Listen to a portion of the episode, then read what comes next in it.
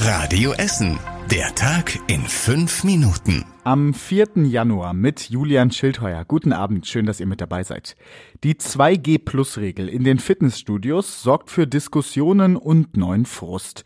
Viele der Sportlerinnen und Sportler kommen zwar noch ins Studio, heißt es bei Punch Fitness im Nordviertel. Die Meinungen zur neuen 2G-Plus-Regelung sind allerdings sehr unterschiedlich. Ich finde es eigentlich okay, weil man sich etwas sicherer fühlt. Ich meine, es gibt auch genug Teststationen mittlerweile wieder. Ja, doch, ich fühle mich auch sicherer und das ist total umständlich. Ich bin geboostert, das geht gar nicht so. Wenn man drei, viermal die Woche einen Test machen muss, aber muss sein. Ne? Also es macht vieles schwieriger und auch nerviger. Viele Fitnessstudios bei uns in Essen suchen aktuell nach Lösungen, um es ihren Kundinnen und Kunden noch einfacher zu machen. Sie wollen zum Beispiel Testzentren direkt vor dem Studio aufbauen oder bieten Kurse im Freien auf der Terrasse an, wie bei Five Stars Fitness in Bredeney. Der übliche Ansturm bei den Neuanmeldungen in Fitnessstudios im Januar ist wegen der 2G-Plus-Regelung in Essen bislang noch ausgefallen. Die Zahl der Arbeitslosen bei uns in Essen bleibt weiter stabil. Die Arbeitslosenquote hat sich im letzten Monat gar nicht verändert. Gerade haben etwas mehr als 30.000 Menschen in Essen keinen Job. Ungefähr genauso viele waren im letzten Dezember vor der Corona-Pandemie arbeitslos. Die Arbeitslosenquote lag in den letzten beiden Monaten knapp unter 10 Prozent. Die Agentur für Arbeit spricht aber weiter von einigen Herausforderungen. Die Zahl der Langzeitarbeitslosen sei zum Beispiel immer noch viel zu hoch.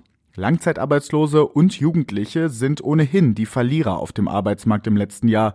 Das sagen Agentur für Arbeit und Jobcenter. Langzeitarbeitslose finden immer schlechter Anschluss. Jugendliche können sich schwieriger orientieren, weil es zu wenige Praktikums- und Ausbildungsangebote gibt. Im letzten Monat haben vor allem bestimmte Branchen hingegen profitiert.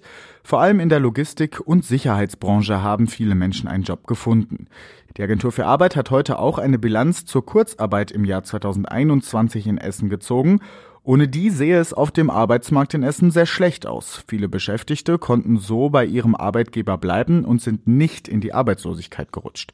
Die Agentur für Arbeit hat im letzten Jahr deutlich mehr Kurzarbeitergeld ausgezahlt als noch im ersten Pandemiejahr. Insgesamt waren es mehr als 260 Millionen Euro.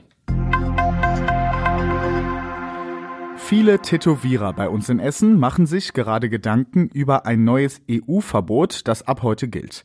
Die Tattoo-Studios dürfen ab heute nur noch schwarze und graue Farben verwenden. Die bunten Farben sind verboten, weil sie im Verdacht stehen, krebserregend zu sein und Allergien auszulösen. Viele Tätowierer bei uns hoffen jetzt, dass die Hersteller schnell neue Farben auf den Markt bringen, die sie benutzen können.